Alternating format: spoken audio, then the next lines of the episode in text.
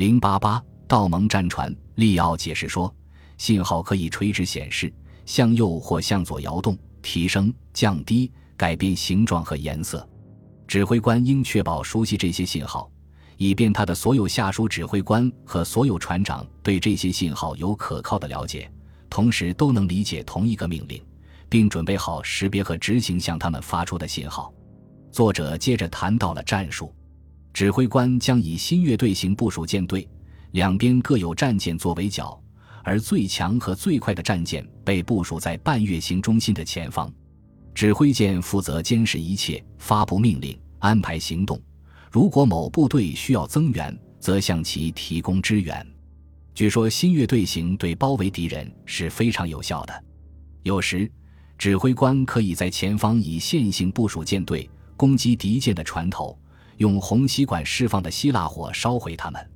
有时舰队会根据战舰的数量分成两到三个等级的部署。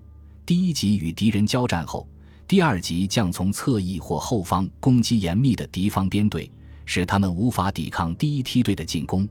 当然，我们要采取策略。如果敌人对我方发起攻击，让敌人看到小巧、快速且灵活的拜占庭舰队正假装逃跑。敌人会以最快的速度追击他们，但无法追上。然后，其他载有新船员的战舰会攻击敌人并俘获他们。即使受过最好训练和最强大的敌舰逃跑了，他们也会俘获较弱和训练较少的敌舰。然后，夜幕降临，在敌人排成紧密队形的情况下，其他强大而有能力的新船将加入战斗。当指挥官的战船能够在数量和能力上超过敌人时，就应该采取这样的战术。此外，还有一些关于在数量和质量不占优势的情况下应该如何行动的建议。相比之下，圣战舰队则得到了穆斯林统治下广大腹地税收和捐赠的充分支持。有时，指挥官会利用快船假装逃跑，一旦他们转向船尾，就会激怒敌人追击他的战舰。在兴奋的追逐过程中，敌人的队形会乱掉。然后通过倒转航向，指挥官将攻击一字排开的敌人，用两艘或三艘船攻击他们的任何一艘船，并将毫不费力地赢得胜利。指挥官被告知，当敌人遭遇海难、被风暴削弱，或其战船在夜间遭到纵火时，他应该与敌人进行海战。当敌人的船员登岸或情况特别有利时，指挥官就要对其发起进攻。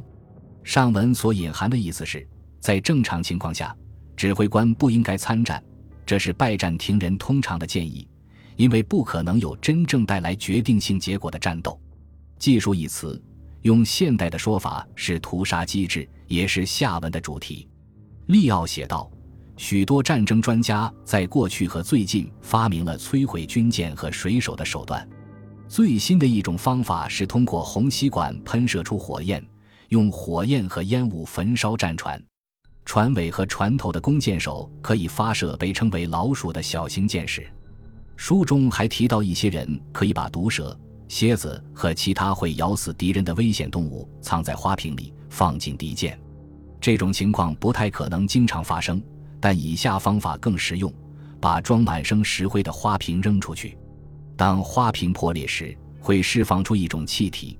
这种气体会使人窒息。利奥提到的其他投射物包括镶有锋刃的铁球，当它们被扔到敌舰上时，会成为敌人进一步作战的明显障碍。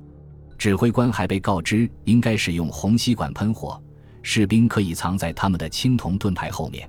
当管内已经充满了希腊火时，他们可以将其掷向敌人。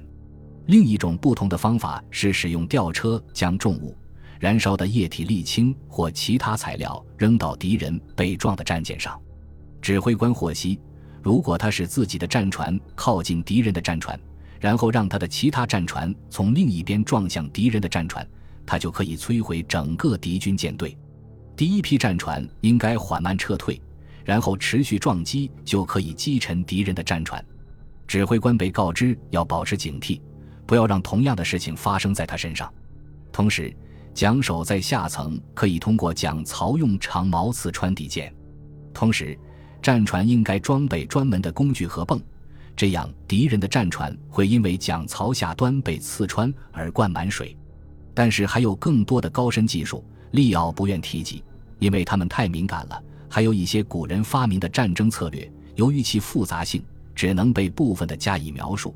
在这里，最好不要回顾他们，以免被敌人知道。敌人会用他们来对付我们。一旦知道了这些战争手段，敌人就很容易理解并掌握。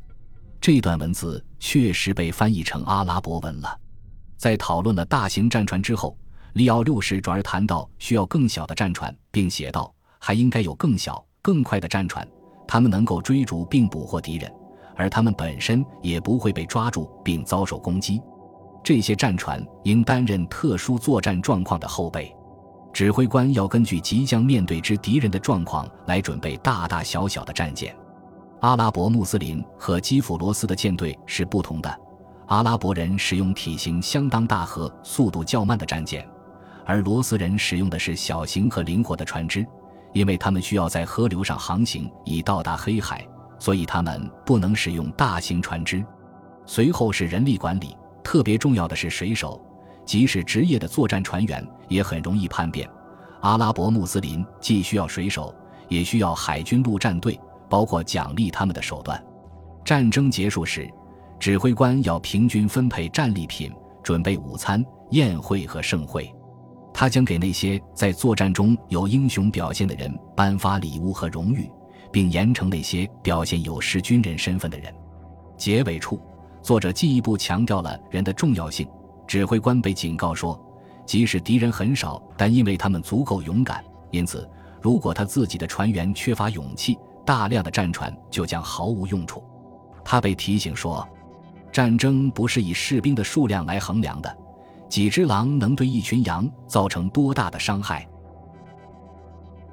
本集播放完毕，感谢您的收听，喜欢请订阅加关注，主页有更多精彩内容。